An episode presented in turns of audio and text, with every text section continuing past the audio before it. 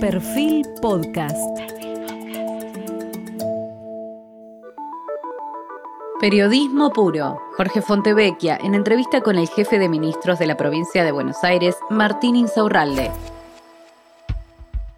Hoy contamos con la presencia del actual jefe de gabinete de ministros de la provincia de Buenos Aires, como todos saben, provincia que concentra 50%, por ejemplo, de la producción industrial del país, Martín Insaurralde. Él es oriundo de Banfield y tiene cuatro hijos y comenzó su militancia en el colegio secundario en la Escuela Nacional Superior Antonio Mentruit. Comenzó su carrera, por lo menos su carrera de electa en la función pública como concejal en el año 2003. Allí integró la lista para ser elegido eh, junto con el intendente de Loma de Zamora de ese momento, que era Jorge Rossi. En el año 2007 fue electo primer concejal, también en el mismo distrito, y ante la renuncia dos años después del intendente Rossi, asume como intendente de Loma de Zamora. Eh, partido que tiene una historia muy particular, ¿no? porque también eh, lo tiene Eduardo Dualde, o sea, un expresidente eh, oriundo e intendente de, Loma de Zamora. En 2011 es elegido como intendente y ahí con 66% de los votos. Durante la campaña de reelección, el 6 de junio de, 2001, de 2011, anuncia en una conferencia de prensa que le había sido diagnosticado un tipo de cáncer de testículo que se llama seminoma. Fue sometido a una intervención quirúrgica, a un largo tratamiento, incluyó rayos X y quimioterapia y se recuperó totalmente. En el año 2003, él fue la cabeza, 2013, fue la cabeza de lista de diputados nacional del Frente para la Victoria de la provincia de Buenos Aires, que era la gran batalla electoral en ese momento. Él fue electo diputado, cargo que desempeñó hasta el 2014 y al año siguiente fue reelecto como intendente del mismo distrito, lo mismo que en el año 2019. En este momento él está con licencia como intendente de Loma de, Zamora porque en septiembre de 2021 asumió como jefe de gabinete de ministros de la provincia de Buenos Aires designado por Axel Kisilov.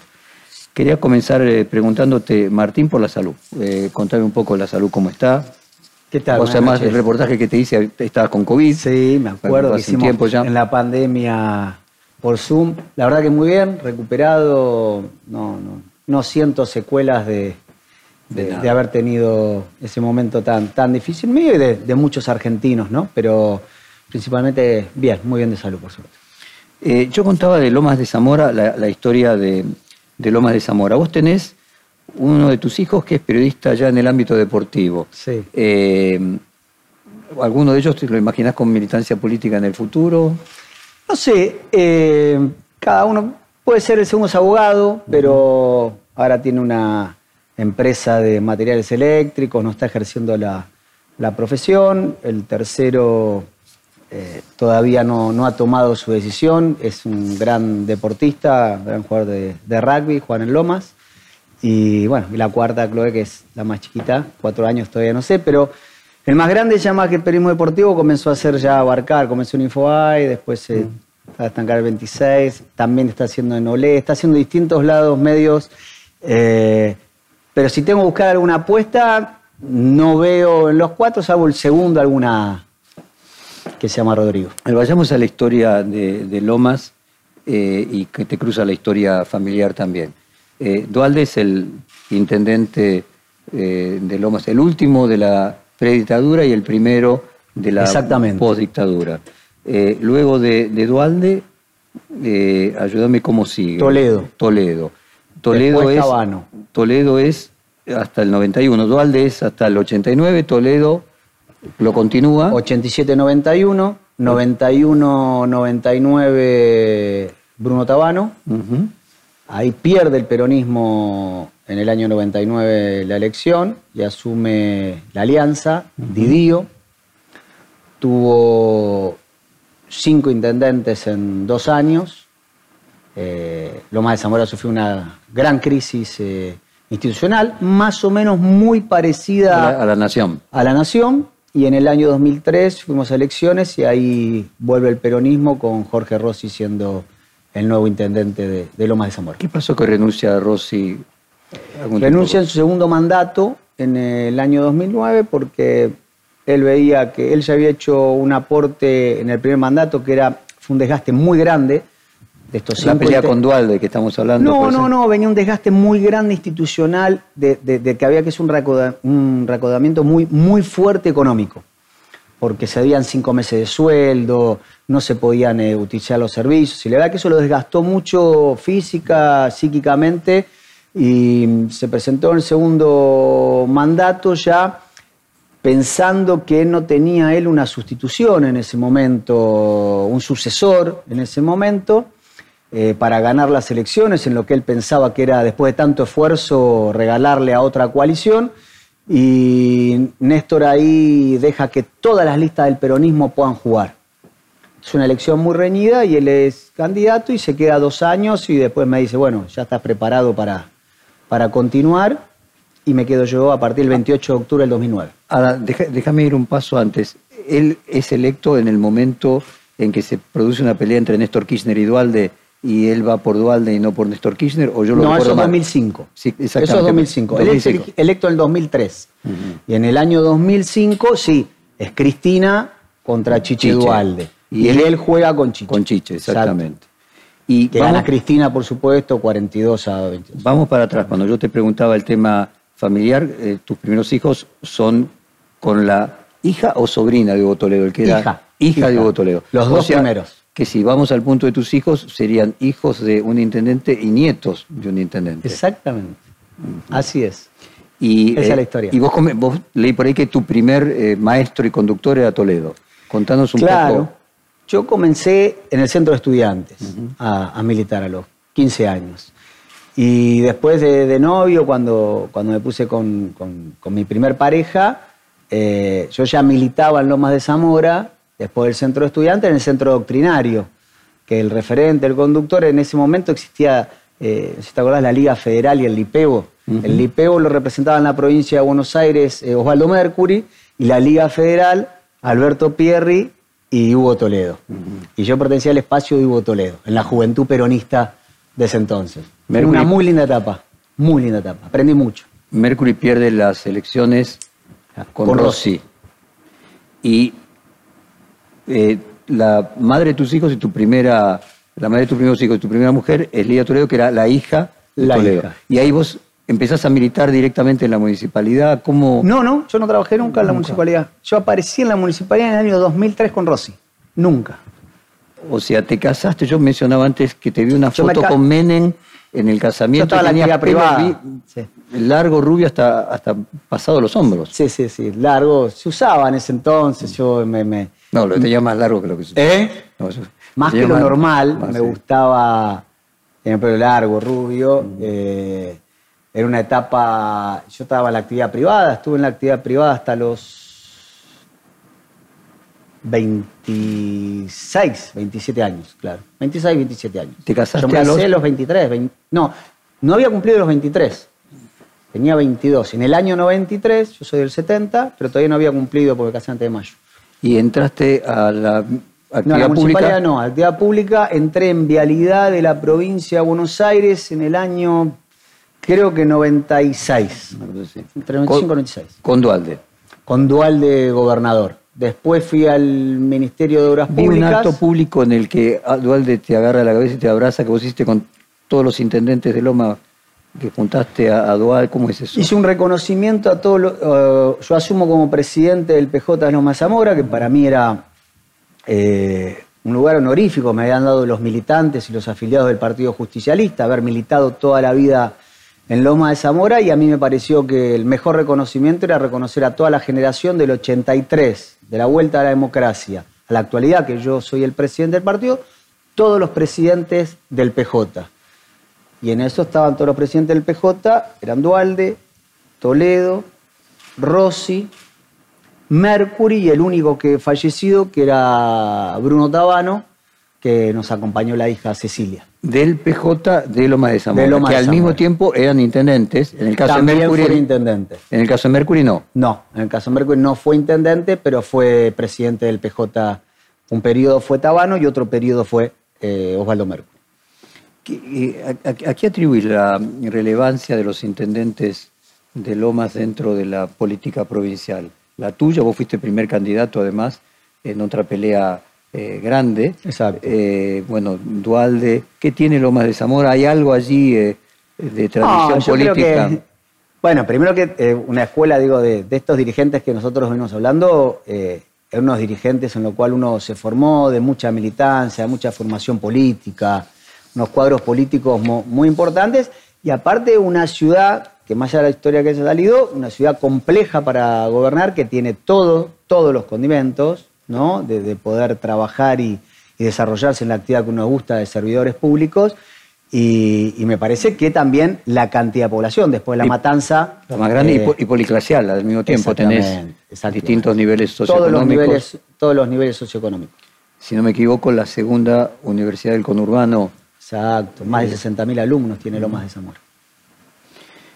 A vos te tocó encabezar la lista contra Sergio Massa, cuando fue la famosa elección en que Exacto. el Frente Renovador Año 2013. surge. Pero al mismo tiempo escuché por ahí que vos también tenías buena relación con, con, con Sergio Massa. Sí, la sigo teniendo. Siempre teníamos una. Nos conocimos de, de jóvenes militando en su espacio. Conocimos fuerte en el año 99, cuando Dualde es candidato a, presidente y Palito Ortega era candidato a vicepresidente. Allá en Corrientes 1999, donde estaba el, comando de campaña. Y ahí comenzamos a, a tener una relación fluida política, después comenzamos a tener una relación más amistosa y después cuando yo me casé con mi actual mujer eh, comenzamos a tener relación familiar. Eh, o vacaciones o cuando íbamos a, eh, de vacaciones a, a la costa o encontrarnos un fin de semana o mi mujer trabajaba el fin de semana, íbamos a, a Sergio es un gran, hace muy buenos asados, entonces íbamos a comer. Ayúdanos Y a entender eh, esa diversidad del peronismo, ¿no? Menem, Dualde, Massa, el kirchnerismo, eh, la cámpora, Máximo Kirchner, vos, que desde fuera puede parecer excesivamente ecléctica. ¿Cómo enhebrás vos? ¿no? Digo, en tu casamiento estaba eh, Menem ahí al lado. Podríamos decir que de alguna manera Dualde. Dualde es tu, es tu padrino político. Sí. Comenzaste a trabajar ahí, Sí. es el padrino político de Toledo. Sí. Eh, después tu amistad con Massa. ¿Qué hay que los une en la diversidad? No, yo creo que el peronismo siempre se, se actó de, de- de- de ser frentista y de tener eh, miradas, eh, no, no son opuestas, eh, son totalmente complementarias. Creo que son emergentes que a veces las circunstancias hacen que nos acerquemos o nos alejemos más, pero que siempre el peronismo pelea por consolidar un, un- Estado de Derecho democrático que comience a trabajar por los más humildes, que lo, que, que lo primero, la primera obsesión de un dirigente político peronista es empezar por los últimos, ¿no? Con- convertir como, como ordenador social el trabajo, la generación de empleo. Digo, Perón eh, generó en, en- su cabeza que, que los hijos de los trabajadores tenían que ir a la universidad, ¿no? La derecha le, le explica al revés a, a la sociedad diciéndole que el peronismo quiere incultos para que los voten, cuando la historia del peronismo es generar universidades, digo, hasta en la elección anterior se discutía si había que hacer o no universidades. Cristina hizo nueve universidades, siete de esas en el conurbano. O sea, si nuestro pensamiento sería que nos voten quienes no tienen que estudiar, no hubiésemos abierto la cantidad de universidades que abrimos en toda la Argentina, ni, ni la inversión en educación pública. Siempre, siempre el peronismo en la educación, en, en el- en- en la inversión en educación pública, siempre fue subiendo los puntos en, en el PBI, ¿no? Hasta llegar al 6%. Martín, después del colegio secundario, ¿qué, estu- qué estudiaste? ¿Qué hiciste? Yo empecé en la Universidad de Loma de Zamora a estudiar eh, contador público y los avatares de que me casé tempranamente dejé. Y ahí cuando pusiste, tu tercer empresa. año. Ya no, ya estaba en la actividad pública. Yo eh, tenía un lubricentro, tenía lavadora de autos, después tuve constructora. eh, O sea, había un- siempre la actividad privada. Un impulso emprendedor y por eso estudiaste contador. Sí. ¿Tu familia, tu papá, tu mamá? Los dos docentes. ¿De? escuelas. de- de escuela secundaria, de escuela, escuela sí. No, mi mamá primaria, eh, mi papá también de escuela primaria, secundaria. Mi papá fue más de eh, estuvo en escuela de curas, en Euskalechea, de, en una de las escuelas de Santa ¿Peronistas? Catalina. ¿Peronistas? Mi mamá, mi papá no. Se escuchaba en est- cuando hoy hablan de la rivalidad, de la discusión, mi papá era, podríamos decir, más antiperonista, diría. Más gorila.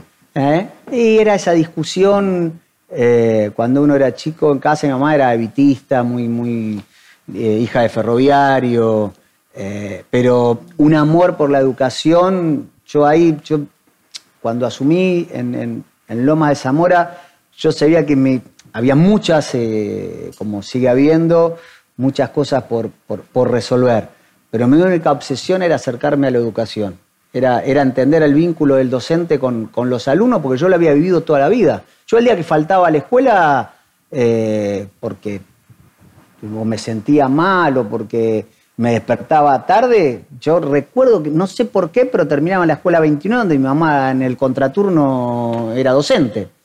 Y yo falté a la escuela y después estaba eh, a la tarde en otra escuela. Iba a la mañana y a la tarde estaba en otra escuela. Entonces eh, entendí el amor del que elige la vocación de educar a, a las generaciones subsiguientes que, que había que trabajar mucho. Y esa fue una obsesión y una revolución de educación que hicimos en Loma de Zamora. Vos mar- marcábamos recién eh, en ese momento en que hubo una diferencia entre Dualde y Néstor Kirchner y Toledo estaba con, con Chiche. Eh, Rossi. Rossi, perdóname, estaba con Chiche, tenés razón. Eh, y supongo que Toledo también, aunque no era candidato. Sí, sí, sí, Toledo también. no Era, candidato. era un grupo muy, muy homogéneo, muy. Eh, y la distancia respecto de si la cámpora y el kirchnerismo es eh, peronismo, cuando Néstor Kirchner decía, nos dicen kirchneristas para bajarnos el, el precio. Cuando vos competiste con, con Sergio Massa, eh, la madre de tus primeros hijos, Li- Liana Toledo, Sí. había dicho que siempre fue peronista, pero nunca kirchnerista y por eso votó por Massa. ¿Hay una diferencia entre el kirchnerismo y el peronismo? Tengo dos hijos en común, te voy a pasar esa respuesta. No. Ok. Pero ahora vayamos al kirchnerismo, con la Bien. cámpora. Digo, Chiche Dualde, Sí. entrevista de la semana pasada. eh, ella plantea de que la cámpora quiere cooptar al peronismo, que Máximo Kirchner no podría ser presidente del PJ bonaerense porque ni siquiera tiene la cantidad de años de domicilio en la provincia. ¿Hay una diferencia entre la cámpora y el peronismo eh, tradicional? No, creo que es muy complementario, creo que es muy enriquecedor. A ver, vamos, vamos a, a- por partes. Creo que la agrupación de eh, la cámpora, que Dale. en muchos casos fue hasta a veces, siempre eh, veo muchos artículos desnostada o mal interpretada. Ha formado cuadros políticos inmensos como, como no, no tantas agrupaciones estos últimos años han formado dirigentes, no solo que han llegado a grandes cargos, sino preparados, digo, llámese el ministro de Interior Guado de Pedro, Máximo Kirchner siendo presidente de bloque hasta, hasta hace unos días, digo, bueno, mi compañera Daniela Vilar, que hoy es ministra en la provincia en medio ambiente, Mayra Mendoza, Cabandier, digo, muchísimos dirigentes eh, de la cámpora, muy preparados, Fernanda Raberta, que hoy dirige el ANSES, en cargos relevantes del Estado que fueron preparados. Eh, lo que pasa es que es más fácil, nosotros cuando éramos jóvenes, la juventud peronista también era ¿Es un tema generacional? Generacional, es generacional. Y yo creo que, y con todo respeto que, que- que le tengo a Chiche y, y- y cariño, principalmente cariño, porque yo tengo una admiración por, por Eduardo, por, por- por su marido, y que se hizo, más allá de que fui formado ahí y conociendo Loma de Zamora, se hizo cargo en un momento de la Argentina eh, muy difícil. Creo que a veces en, en política hay que separar las cuestiones personales. El dolor por perder una elección no te tiene que quitar la visión de país y de futuro. Yo creo que a partir del año 2005, a mí me tocó perder. Yo jugué en esa lista. Pero había que entender hacia dónde la Argentina tiene que buscar eh, un, un común denominador. Una cosa es edad, una elección, ¿se gana o se pierde? Las elecciones no se juegan para ganar, se juega para competir. ¿Se gana o se pierde? Se acepta esa derrota y se empieza a construir. Y me parece que desde hace año no se pudo consolidar. Vos tenías otra edad, ¿no? Que en líneas generales la flexibilidad más joven. eh, Sí, eh, pero a mí también me costó, ¿eh? Eh, ya que en esa, en esa generación hay 20 años de diferencia. Y yo no era la cámpora, pero éramos la juventud peronista y somos éramos los que los jóvenes, es la, la, famosa frase, pibe, vos joven, puedes esperar. Bueno, entonces no estar a la cámpora porque son gente jóvenes que no podían ocupar cargos. Creo que convirtieron eh, una agrupación en grandes dirigentes, grandes militantes con ideales y hoy Máximo, por supuesto, que está preparado para ser presidente del PJ y es lógico que haya sectores que no. Como también anterior cuando, cuando tanto fue Fernando Grey, cuando fue Gustavo Menéndez, cuando fue Fernando Espinosa, cuando fue el mismo Balestrini, siempre eh, hay un sector del peronismo que cree que no es el indicado. Por eso, pero lo importante de esta, digo, y quiero recalcar esto de, la elección de, Máximo Kirchner, digo, que no fue electo. Fue electo por todos los mismos dirigentes que eligieron siempre, siempre a cada una de las mesas directivas del, PJ de la provincia de Buenos Aires. Martín, llevas nueve meses como jefe de gabinete. Eh, fuiste elegido varias veces en el segundo más populoso distrito de la provincia de Buenos Aires, fuiste cabeza de lista de las eh, elecciones de medio turno eh, del 2013. Lo lógico sería aspirar a ser gobernador. ¿Es una aspiración que esperás se concrete en algún momento cercano? ¿No? Te dicen, pibe, vos podés esperar todavía ahora. no, yo lo que la verdad que cuando terminó la elección de intermedia, de las pasos del año pasado, no, esperaba. Fue para mí, era un sábado a la tarde, el llamado del gobernador para, para que me sumara a su equipo de trabajo me sorprendió. Por momentos me incomodó, en, el sentido, Vanessa, de ser inesperado, me incomodó en, el bien pensar. Yo tenía mi objetivo de terminar el mandato en Loma Zamora no tenía previsto integrar el gobierno de la provincia de Buenos Aires y la verdad, en un momento difícil, habíamos perdido por más de cinco puntos, en una crisis que comenzaba dentro de nuestro espacio político y, y la verdad que, lo hablé con, muchos dirigentes de la provincia de Buenos Aires y, pensaron que, era una muy buena convocatoria la, la del gobernador y, bueno, entonces hablamos entre colegas y, decidimos incorporarnos unos cuantos al, equipo de trabajo del gobernador y estoy orgulloso y la verdad que no me arrepiento de haber tomado esa decisión. Terminamos una elección que perdimos por muy poquito votos, por décimas eh, la elección eh, general y la verdad que veo un gobierno que se ha complementado mucho. La verdad que conocí a un Axel que, que por ahí no lo conocía tanto profundamente, lo conocía más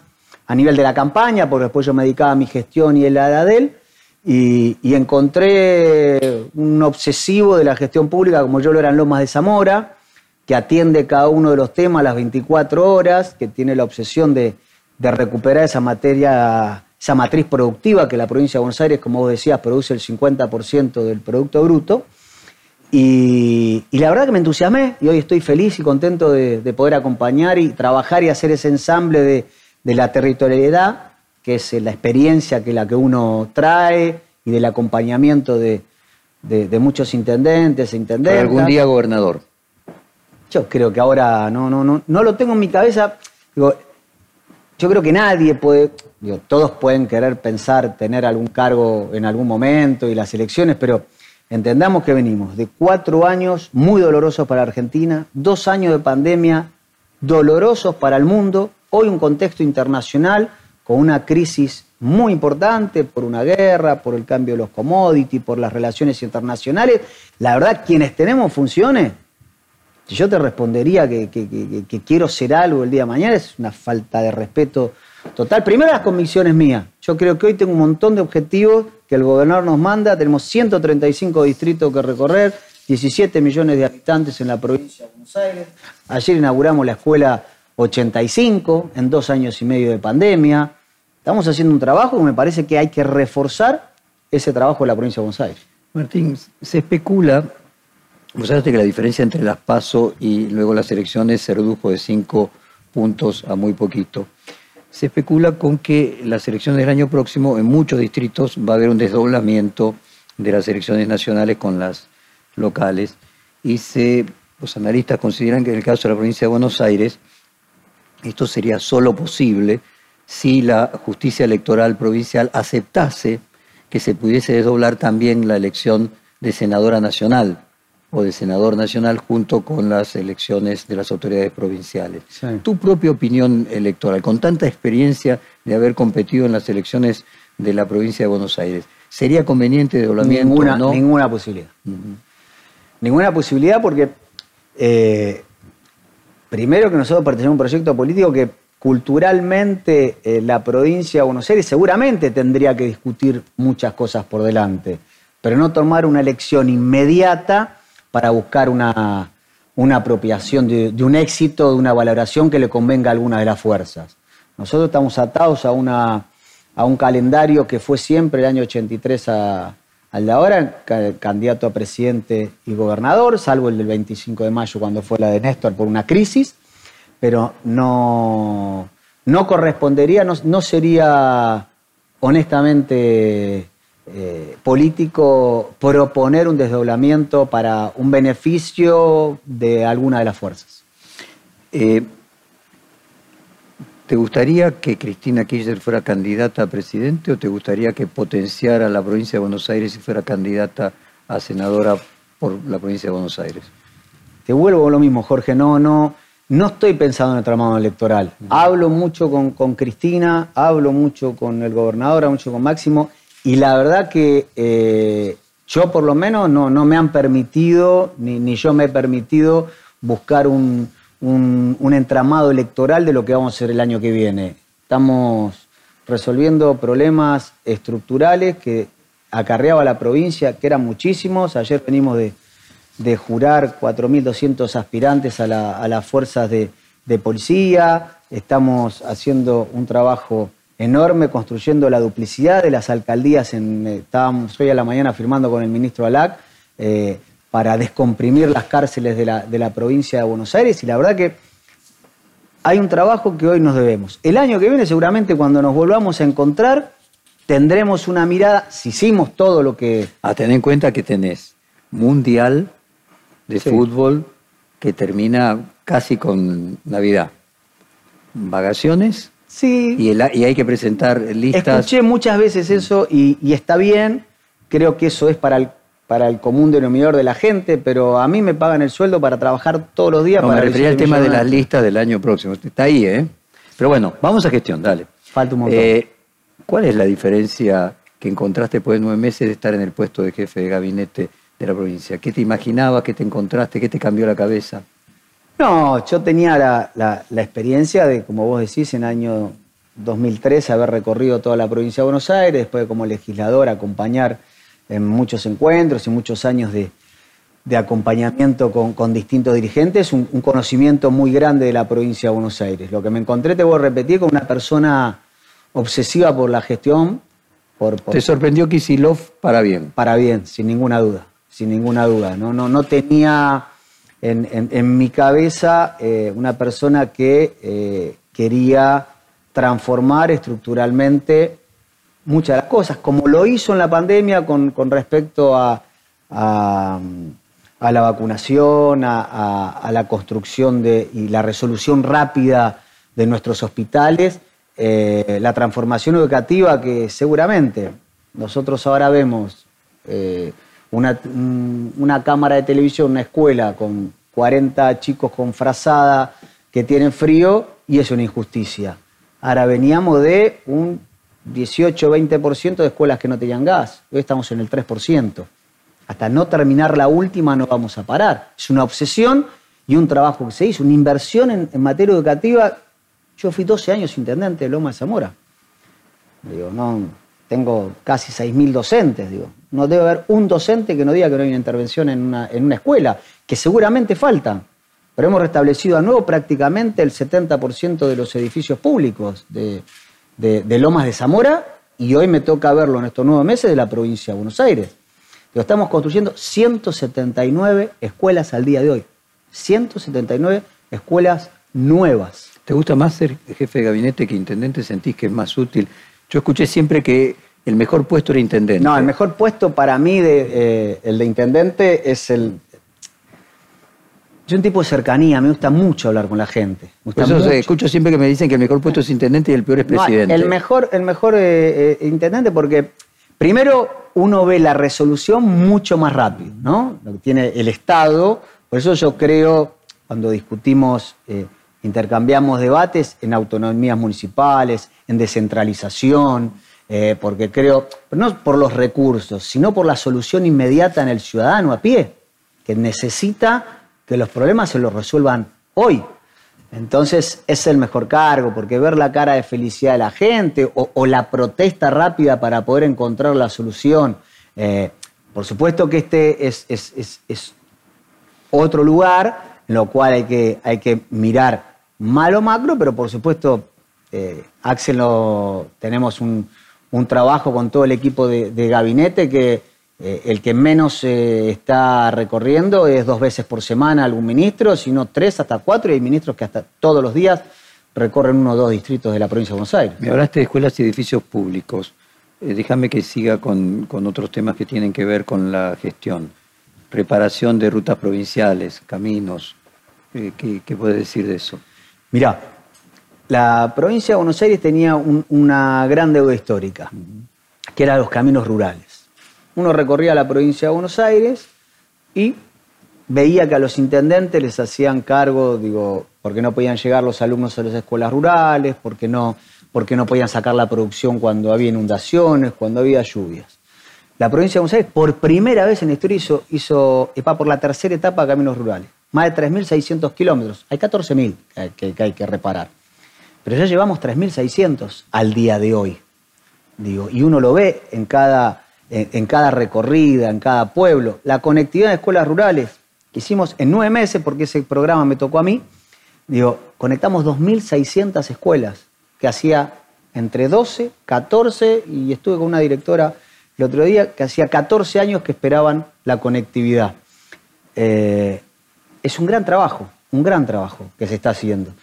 Y en materia de caminos, la intervención de la 11, de la 56, de la 40, de la 41, estoy hablando con fondos eh, provinciales, con fondos nacionales, la 8, la 9, la 7, eh, la 205. Digo, la provincia de Buenos Aires está, digo, en esta revolución de obras que, que nosotros decimos en inversión pública en materia de infraestructura. Primero, para mejorar la, calidad de vida de nuestros habitantes, para sacar la producción, para, para mejorar la seguridad vial, para generar empleo, que es el primer motorizador que necesitamos, que cuando después de esta pandemia, el no haber bajado el nivel de inversión en obra pública, digo, el presidente estuvo eh, hace unos meses en la, en la ruta Presidente Perón, que se está terminando, otra obra que había sido paralizada.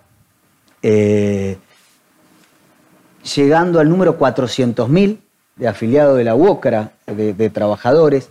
Creo que el gran trabajo que se está haciendo, eh, el vecino y vecina de la provincia de Buenos Aires lo está viendo. Seguramente hay muchísimas cosas por mejorar, pero a mí me gusta recalcar lo bueno porque eh, me levanto todos los días para mejorar lo malo. Hace más de 50 días que no llueve, eh, independientemente del tema del costo que puede tener en sequía para el agro. Si el clima se toma revancha y, lanza una lluvia cuantiosa con historias de inundaciones en la provincia, ¿es un tema de agenda, no? Sí, claro que es un tema de agenda. Por eso, en el día de ayer nosotros tuvimos la, la reunión de, de la Cuenca del Salado, una obra que creo que la venís escuchando como periodista y entrevistador de dirigentes políticos durante muchos años. Estamos en la cuarta etapa. En cuatro años el gobierno anterior hizo el 9%. Es la extensión más grande, 220 kilómetros tiene la cuarta etapa.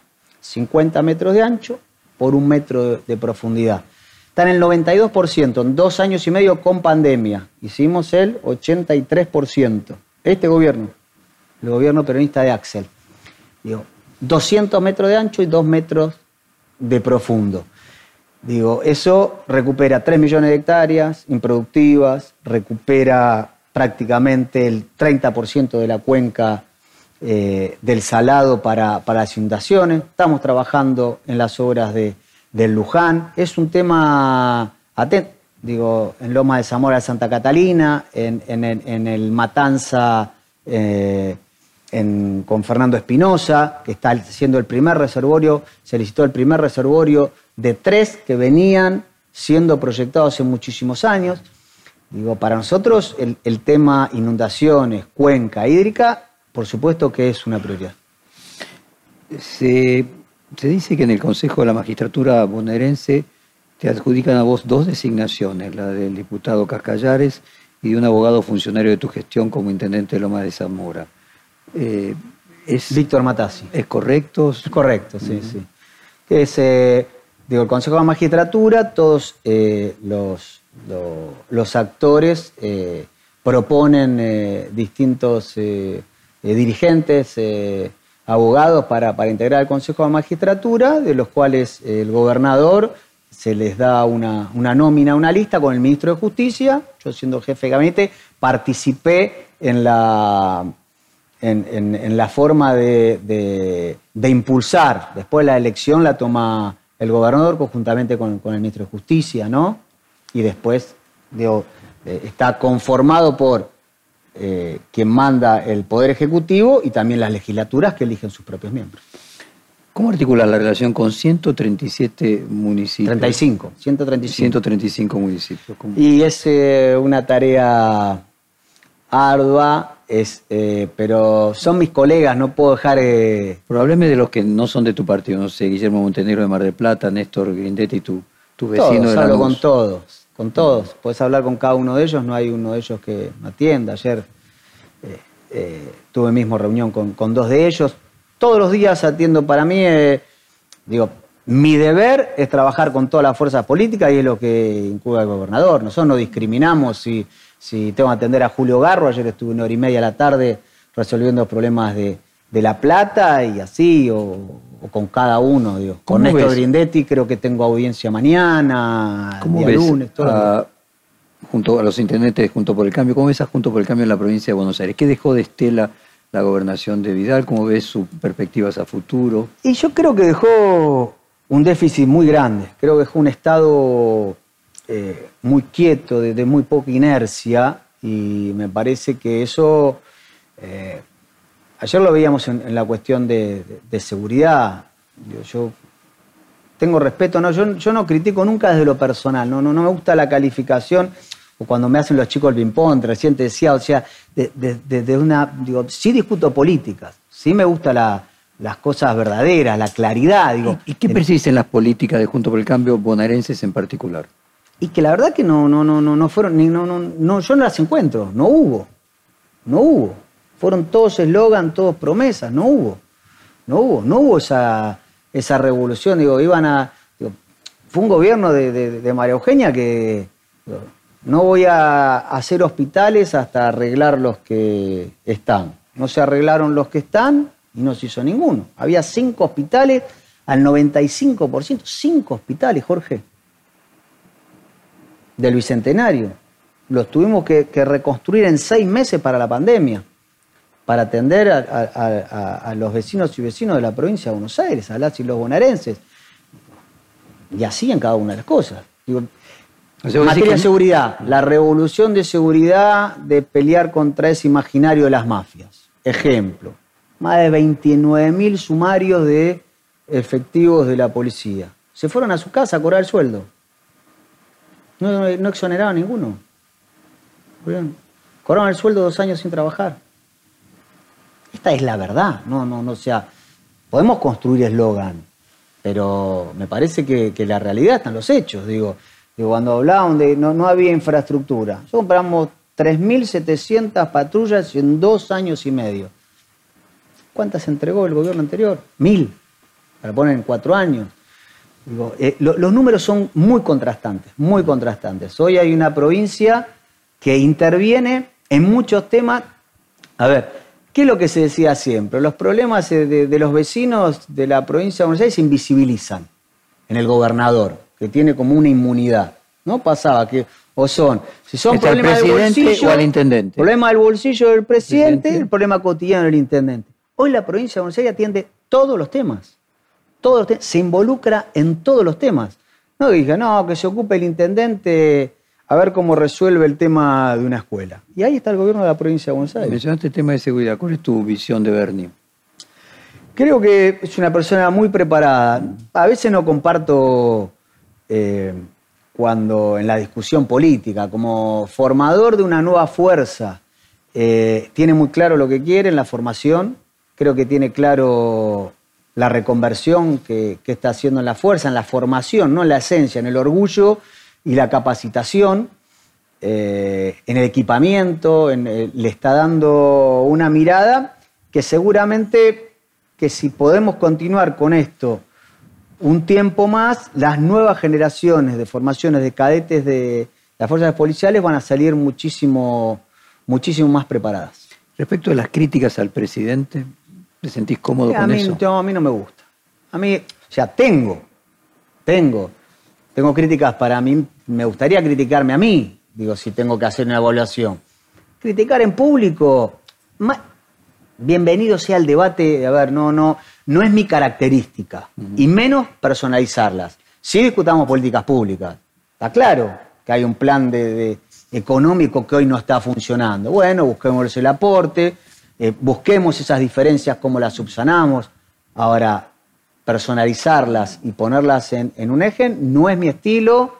Bueno, de hecho, creo que una de las particularidades cuando hacíamos tu historia al principio es que vos has tenido la capacidad de poder construir relaciones y vínculos con personas muy opuestas dentro del peronismo. Totalmente. Entonces vayamos al tema económico. ¿Qué, de la política económica eh, te parece que no está funcionando y debería cambiar de qué manera?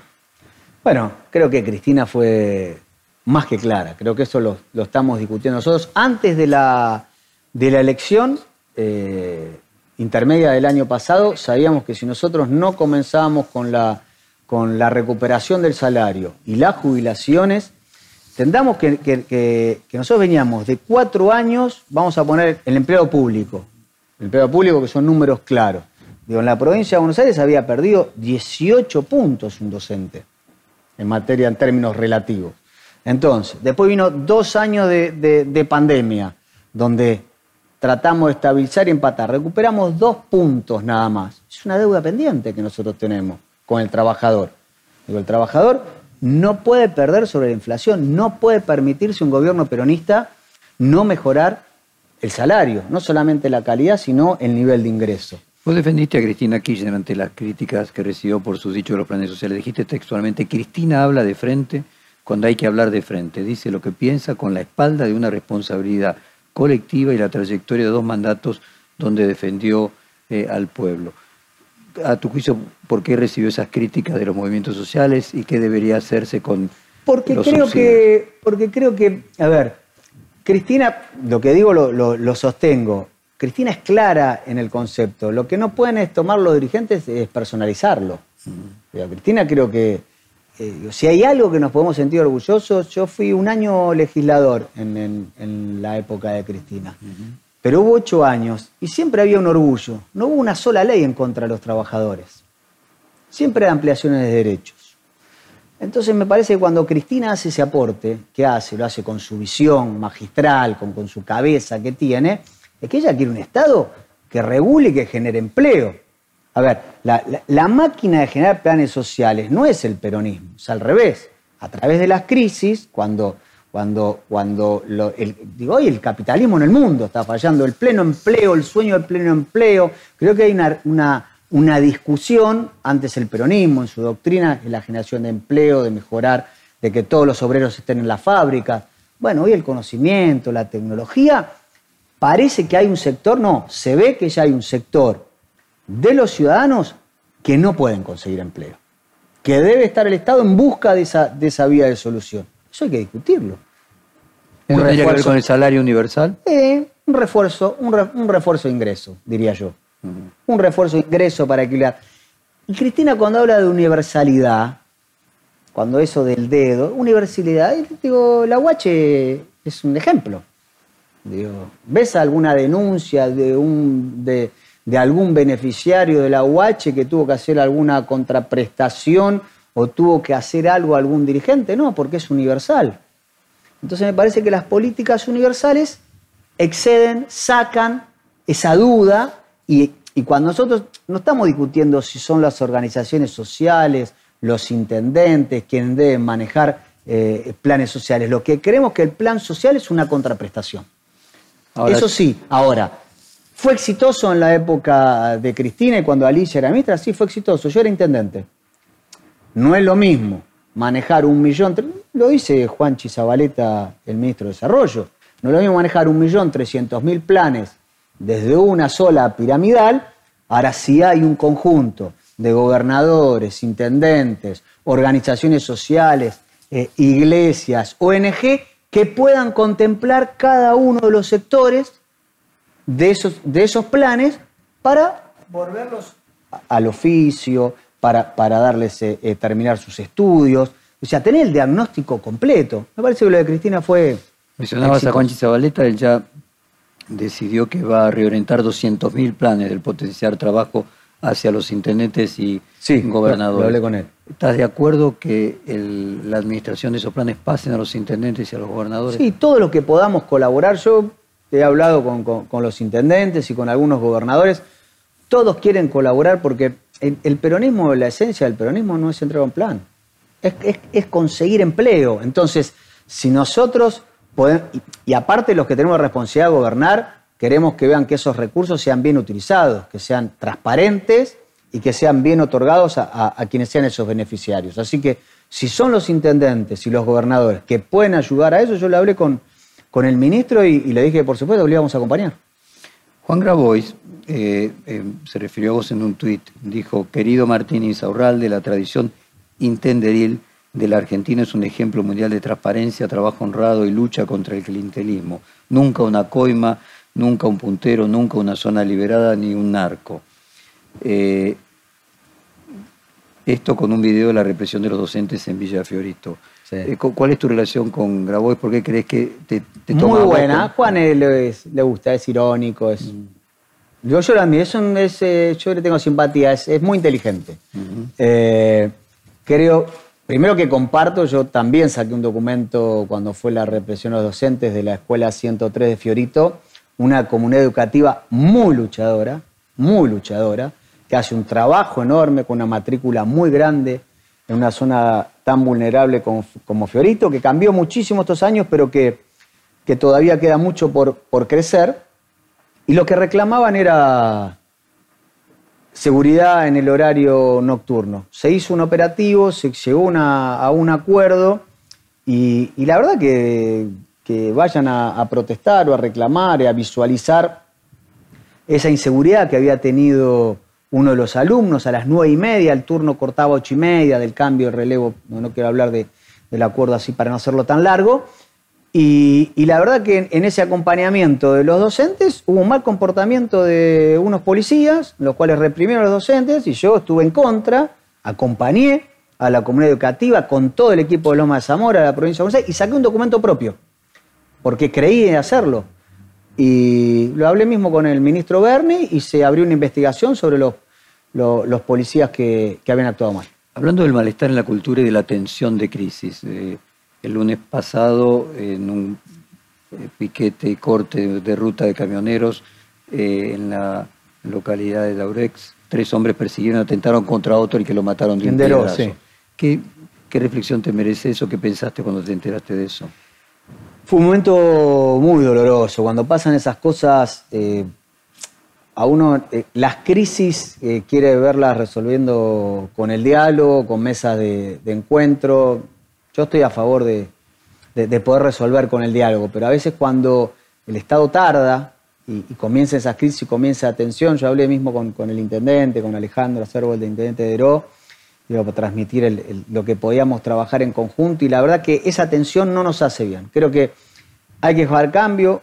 Yo entiendo la crisis, lo que pasa en la Argentina, pero tenemos que entender en qué contexto, en qué contexto estamos. Si, si nosotros no tratamos de transmitir, porque si solo problemas hay, podemos enumerarlos y seguir charlando.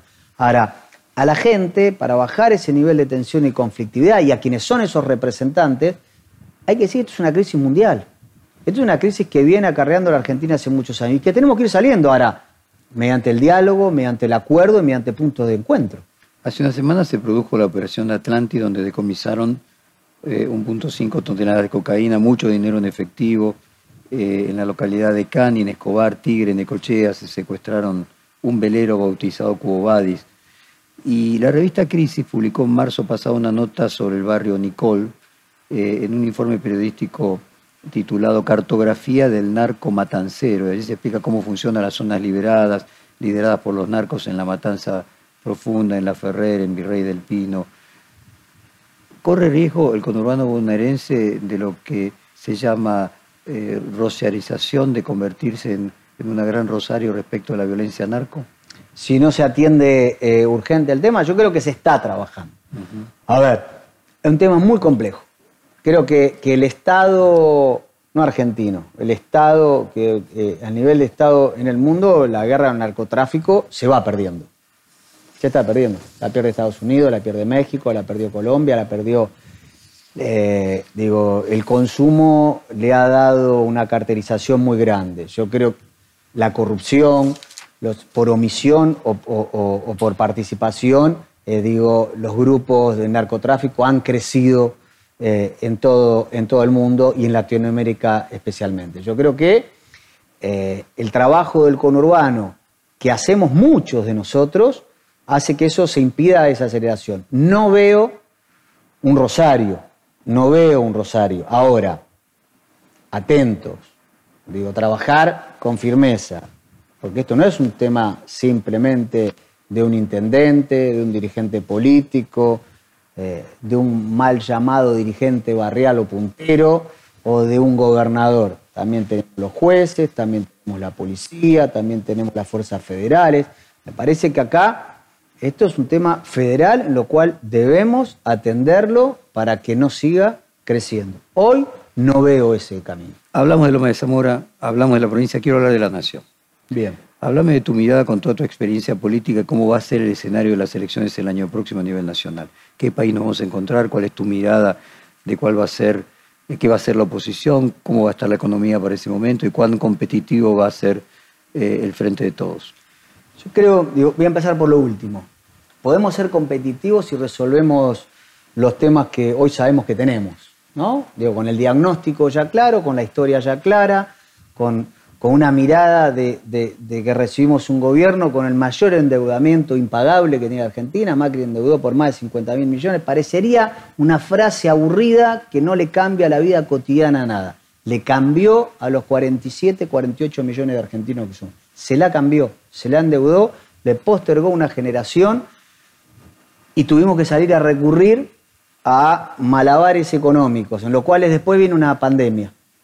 En ese medio de esa pandemia, un contexto internacional donde los precios vuelan, donde no podemos garantizar eh, el alimento de la mesa de, los argentinos, una inflación 5,1 el mes pasado, donde nosotros tenemos que atender e irla bajando.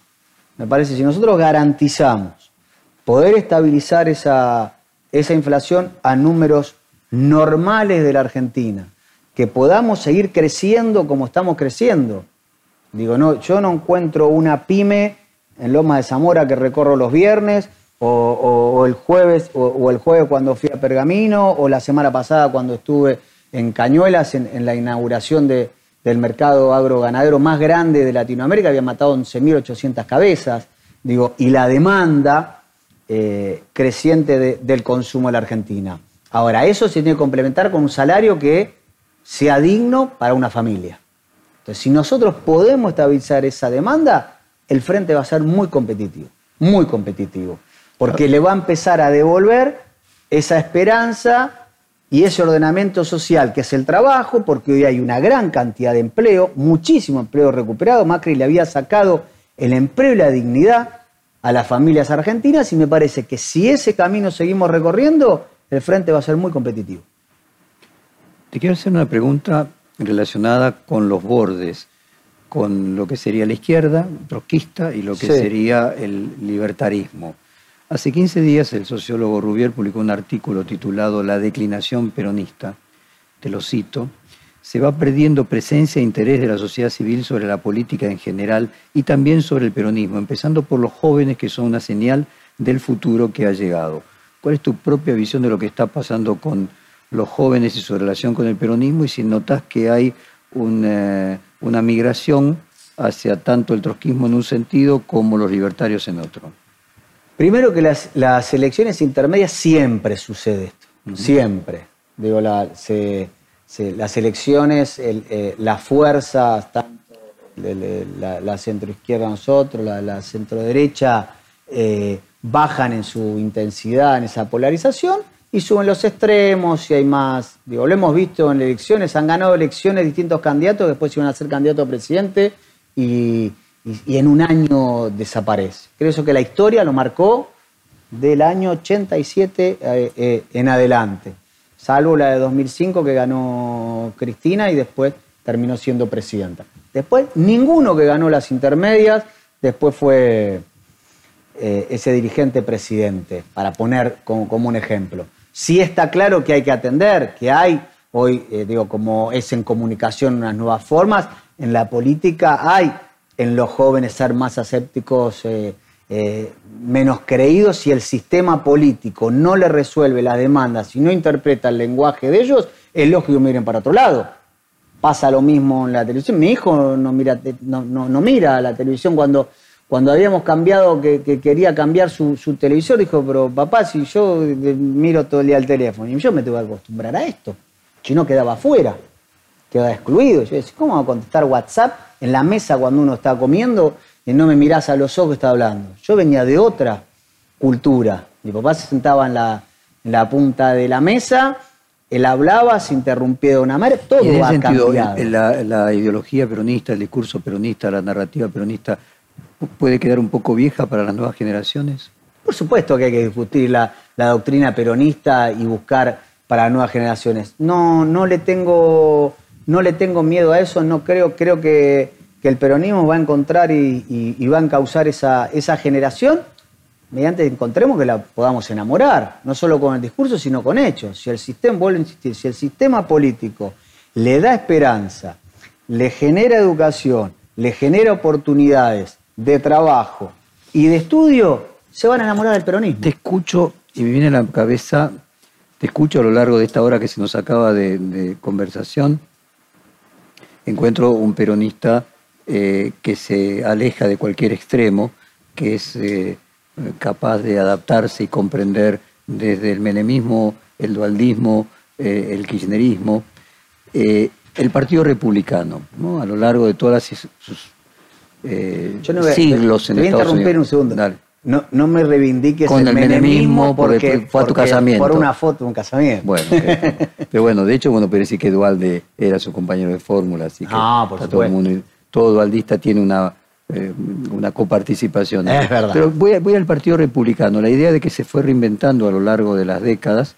Eh, entonces vos lo que crees es que el peronismo continúa ese recorrido y que podríamos decir el kirchnerismo es un eslabón en este proceso de evolución, de actualización doctrinaria del peronismo? Totalmente, sin ninguna duda.